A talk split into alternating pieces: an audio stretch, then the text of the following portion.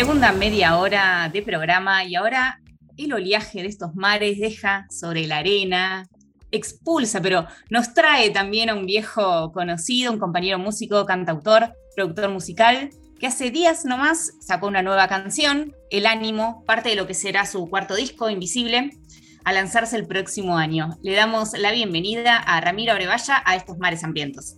Buenas, buenas y santas, ¿cómo andan allá? Muy bien, ¿vos? Muy bien. Muy bien, muy grata esta, esta charla oscura que estamos teniendo en vía Zoom. no le saques tanta magia a la radio, Rami. Es verdad, bueno, la radio, viste, ya es una radio más contemporánea, es como la radio que se ve. Estas nuevas formas de hacer radio, hay que decirlo, ya, ya lo sabemos todos, así que está, está todo bien. Bueno, vamos a hablar un poco de, tu nuevo trabajo. Y quiero decirte que, em, digamos, en, lo personal hay algo ahí que me gusta mucho de, lo que haces, que tiene que ver con que con temáticas eh, que son súper habituales, ¿no? Puedes hacer una canción reflexiva, emotiva, bailable, ¿no? Como que creas con lo que te atraviesa genuinamente. Me acuerdo cuando viniste hace un tiempo ahí al programa, em, hablamos de tu disco Luma, que si no me equivoco, eh, en ese momento estabas muy atravesado por, por una reciente paternidad. Em, decime si me equivoco. Bueno, quería saber, ahí va. Bueno, ¿cuál es un poco el contexto de surgimiento de este tema y de este disco que viene en camino? ¿Con qué, Ramiro, nos vamos a encontrar? Bueno, primero te digo que me encanta, Carlita, lo que dijiste, me, identifica totalmente y me alegra que lo recibas de esa manera porque es como yo concibo el arte y mi, es mi manera de expresarme, que es desde la profundidad, pero también desde una manera, eh, digamos, que, que, entre, que penetre. Entonces, me, gusta lo que decís. Eh, esta, esta, canción particularmente está muy empapada por la pandemia y, y, creo que estuvo muy bien muy bien pensado, digamos, el, título, el tema, ¿no? El, yo siempre busco como una, una base de investigación, vamos a ponerle así un poquito a cada canción, siempre hay un eje ahí, y el, ánimo, el ánimo me parecía algo como muy universal y algo que está todo el tiempo con, nosotros y nosotras, y, que en la pandemia eh, es algo que como hizo eje, ¿no? Se hablaba mucho de eso. Claro, yo me pasa, viste, como cuando uno de repente, no sé, te compras una pilcha de un color o, estás buscando un auto o una casa y empiezas a verlo por todos lados. Bueno, ahora yo identifico como, como un resaltador esa palabra, la escucho todo el tiempo. Y, y, sí, es algo que nos, que está todo el tiempo, toda la vida, pero bueno, en la pandemia creo que, que es más notorio, ¿no? Los cambios de ánimo que hubieron y que siguen habiendo y como una mezcla de de angustia, pero después sacás fortaleza del otro lado y levantás y te sentís pleno porque, no sé, porque recuperaste la conexión con lo más básico en tu casa, con, con, tus seres más cercanos, y, pero después te das cuenta que también perdiste otra cosa. Entonces, como ese mm. ánimo cambia, sube y baja permanentemente y nada, me, gustó estudiar un poquito esa, esa, esa cuestión humana que, que nos atraviesa todo el tiempo. Eso es cuanto a la canción, digamos. Sí. ¿Y el, ¿Y el, disco se perfila para ese lado o todavía no, no se sabe? El disco está, es una idea que yo tengo hace, hace un tiempo, que es un poco, bueno, un, homenaje al flaco, pero no literalmente desde, lo musical, no hay covers, no hay nada, sino que me gustaba mucho esa, esa, esa expresión de, de, lo invisible Hmm. Y la, idea que me, gira en la cabeza un poco está ligada puntualmente al, arte y a las expresiones artísticas y cómo si es más valiosa una expresión artística que tiene mucha visibilidad a nivel comercial y mainstream hmm. que, que, una que no lo tiene por lo que sea, ¿no? Porque hay, hay un mercado cultural que tiene mucha visibilidad, mucha pantalla, mucha roja, y otro, bueno, que es la mayoría de, nuestra, nuestra Argentina tan variada, de particularmente Capital Federal, que hay tanta, tanta, tanta expresión artística, y ustedes lo saben muy bien porque trabajan ahí, pero que tiene muy poca explosión comercial, entonces uno siempre escucha lo mismo y bueno, viste, desde el lado del artista, del, del gestor independiente, yo llego como a esa conclusión, ¿viste? A veces uno dice, pero ¿qué, qué pasa? ¿Viste? Como está bueno lo que hago, ¿no? ¿De qué, de qué variables depende que, mm. que, el proyecto artístico de uno sea sustentable. Entonces, bueno, un poco por ahí venía el eje del conceptual del disco, de, esa pregunta, si es más valioso artísticamente lo que tiene más visibilidad o no, yo ya sé la respuesta, que es no, porque hay 10 mil millones de casos de artistas impresionantes que murieron en la pobreza y que hoy son clásicos.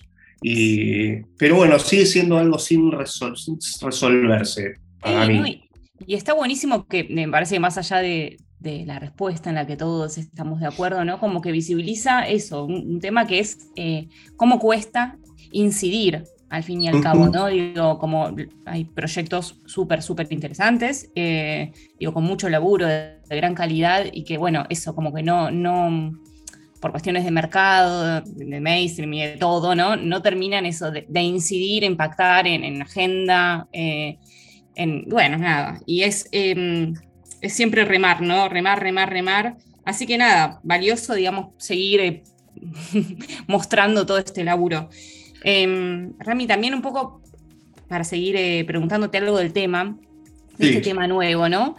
Que bueno, vos bien también decías, ¿no? Que, que parte un poco de que estamos inmersos en esta trama donde influyen un montón de variables y sensaciones que tenemos todo el tiempo en nuestra vida y que no somos unas máquinas, pero a la vez hay como todo el tiempo una exigencia de estar bien. Siempre hay que estar bien, siempre hay que estar arriba, ¿viste? Eh, eh, y porque porque tenés que seguir, tenés que seguir produciendo y tenés que ir a laburar y tenés que seguir. Entonces vos ahí hay unas frases muy poderosas, ¿no? Como esto de que hay que entender de una buena vez, eh, mm. que nuestro ánimo viaja en, ascensor y así como te eleva también te hace descender.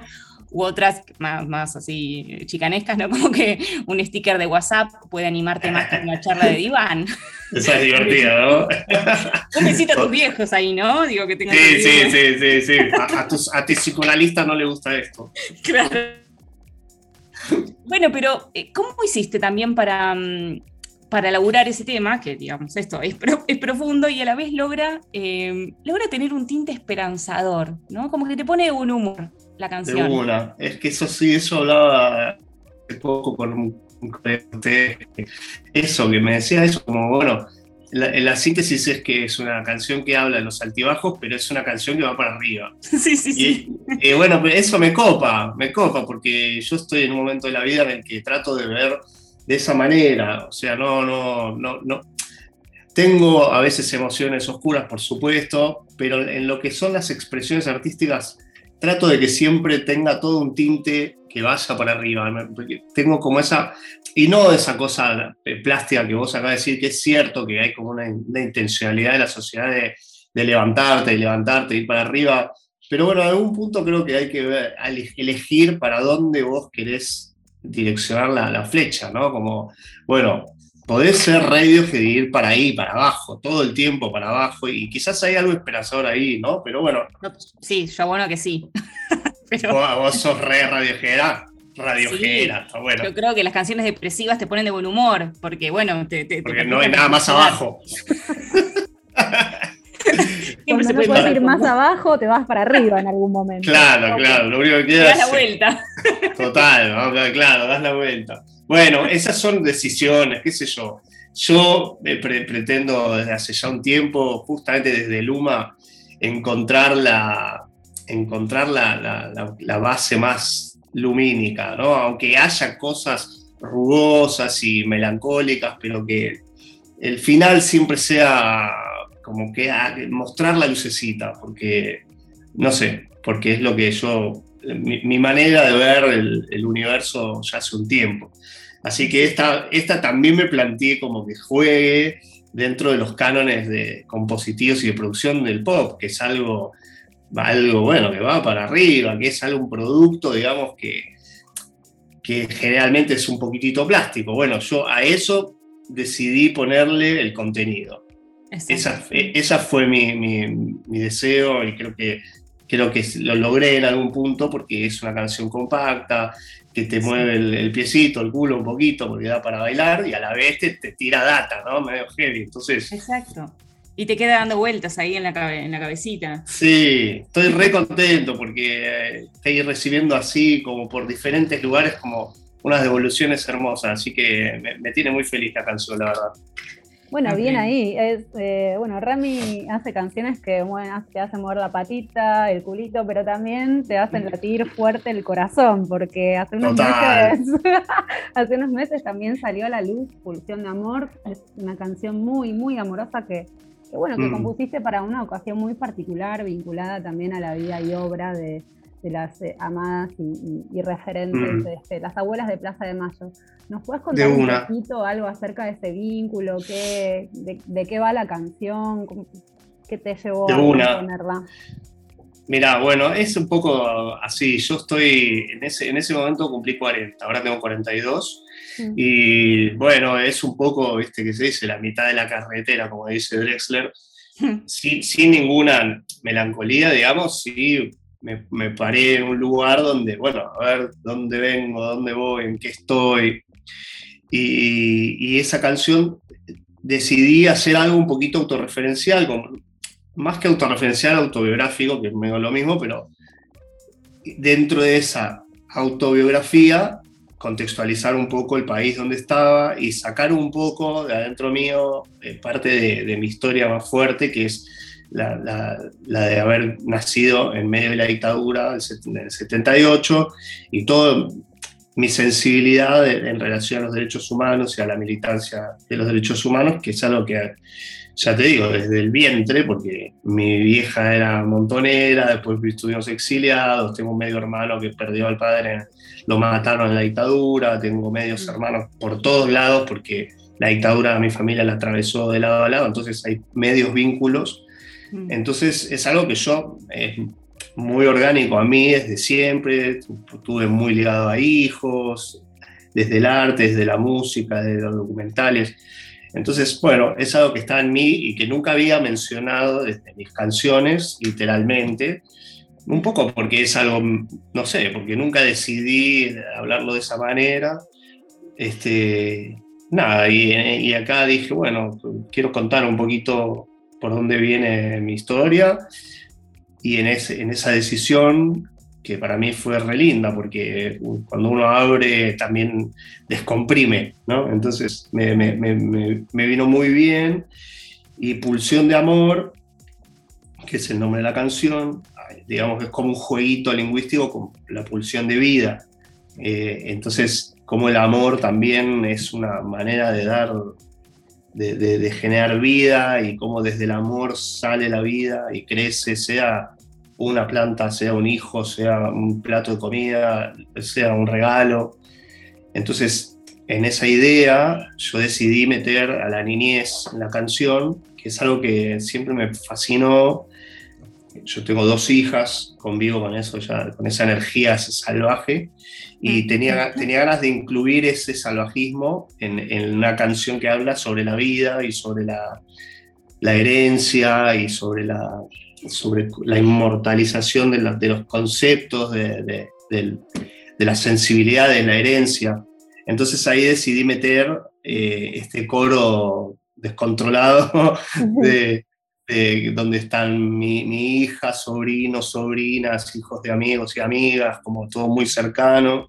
Mm. Entonces, eso fue, eso fue algo precioso porque también lo considero como una, una, un arcón de los recuerdos, ¿no? Como una foto de una época que va a quedar ahí, que, que los chiquis van a poder escuchar y nada.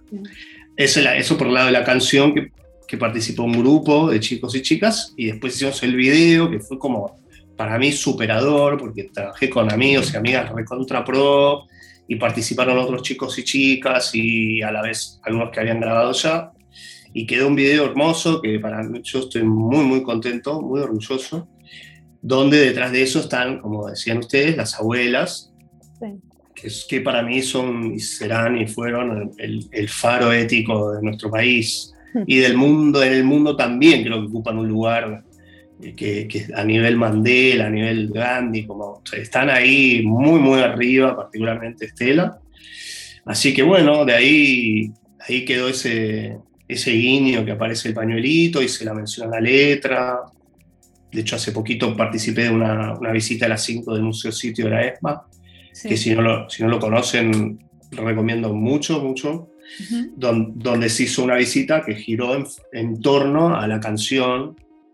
Este, así que ahí como me acerqué más todavía a, los organismos y muy orgulloso de ahora de, de esta canción, que no es no sonó en mega, digamos, lo, que decíamos, lo que decíamos antes, pero bueno, es nuestro mainstream también, me parece, entrar en esos lugares donde uno se siente tan, tan limpio, tan, tan feliz, tan, tan completo, ¿no? Sí. Eso. Sí, de seguir teniendo redes se trata, ¿no? Porque si no, nos caemos, nos caemos al abismo. Em, recordamos que estamos aquí teniendo esta, esta hermosa charla con Ramiro Abrevaya. Y si te invitamos ahora a viajar un poco más a las profundidades de tus mares, a estos momentos claves, a esos estados emocionales intensos, pueden ser estos ánimos intensos, ¿qué proyectos internos o colectivos se te asoman? Como una ilusión. Eh, como, una ilusión de social, sociedad o personal? Lo que tengas ganas de compartir, para dónde te bueno, lo, que, te contaba un poco antes, a mí me, pegó mucho la pandemia por, por fortalecer el vínculo acá de mi, pequeña tribu, que es mi familia, somos cuatro acá, y pasamos por unas cosas muy intensas, de convivencia muy pegada, nuestra hija menor, Lisa, tiene dos años y medio, y mm. fue muy fuerte aprender a convivir desde, desde esta, viste, como los Cruz en la peli, de Pixar, bueno, una peli muy divertida de una, banda de cavernícolas que viven adentro de una cueva. Es muy divertida. Sí, sí, hermosa. Y bueno, para mí fue para, para todos y todas, ¿no? Pero fue muy intenso generar unos vínculos ahí este, tan fortalecidos y que, nos estrechamos tanto y, nos estrellamos también. Así que acá se generó algo que para mí es una prioridad total, que es desde acá nace todo hacia afuera. Eso es lo individual, digamos. Y, para, para afuera, a nivel artístico, volver a, tocar, está, está en los planes, a salir un poco de la cueva, aunque cuesta, a verme de vuelta con la banda, a reencontrarme con la gente, a, a curtir esa vibra del vivo que es tan preciosa. Este, y bueno, como sociedad que, empiece a, virar a la izquierda porque se está cayendo a la derecha todo, el país, el continente, el, mundo. Está muy difícil, es lo que veníamos hablando un poquitito. Este, Espero que eso, sea como una pesadilla, pero por ahora lo veo bastante negro, como hay, hay, hay indicios de que no, no, no, va para bien la cosa, indicios ley por ejemplo, Bolsonaro, la, el Vox, como da un poquitito de miedo eso. Sí. Sobre todo entendiendo que no hay lugar en el mundo donde uno se pueda ir, donde no te persiga todo eso. Así que, pero bueno, así es este, la, la vida que nos tocó y pasamos mi familia particularmente, holocausto, dictadura, pandemia, así que estamos listos para cualquier cosa, chicas. Gracias, Ramiro, por traer también estas reflexiones que son importantes y estos espacios están para. Muchas gracias a ustedes. Bueno, em, ahí cambiando un poco el ánimo, ¿te animás? Vamos para arriba, para arriba, dale, dale, dale. dale, dale, una, una, magia de presentación a tu tema, ¿querés? Vamos, dale. Bueno, hola a todos, acá Ramiro Brevalla, vamos a escuchar El Ánimo, mi nueva canción, Ojalá les haga mover la patita y, la cabecita también. Un beso enorme para todos y todas. Despedimos así a Ramiro Abrevaya de estos mares hambrientos.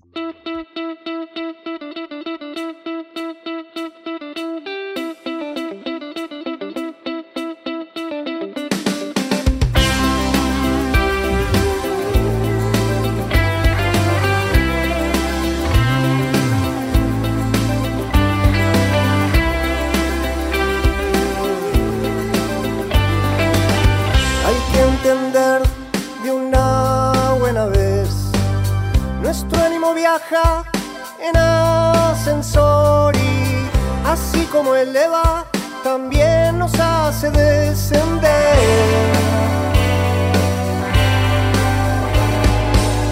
No tiene alertas ni estabilizador, ping-pong, oscilación, sótano y mirador. Ya lo dijo Isaac, todo lo que sube baja. Sube.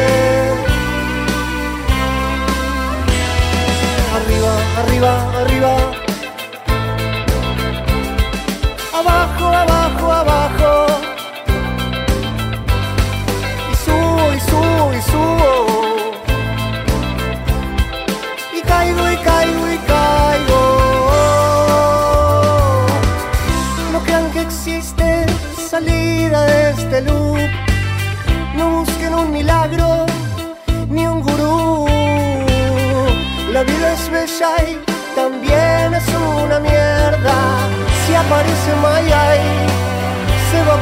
La pobreza.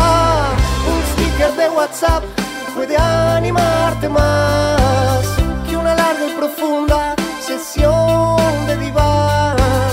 Misterios de la vida y de la gravedad. Recostarte para empezar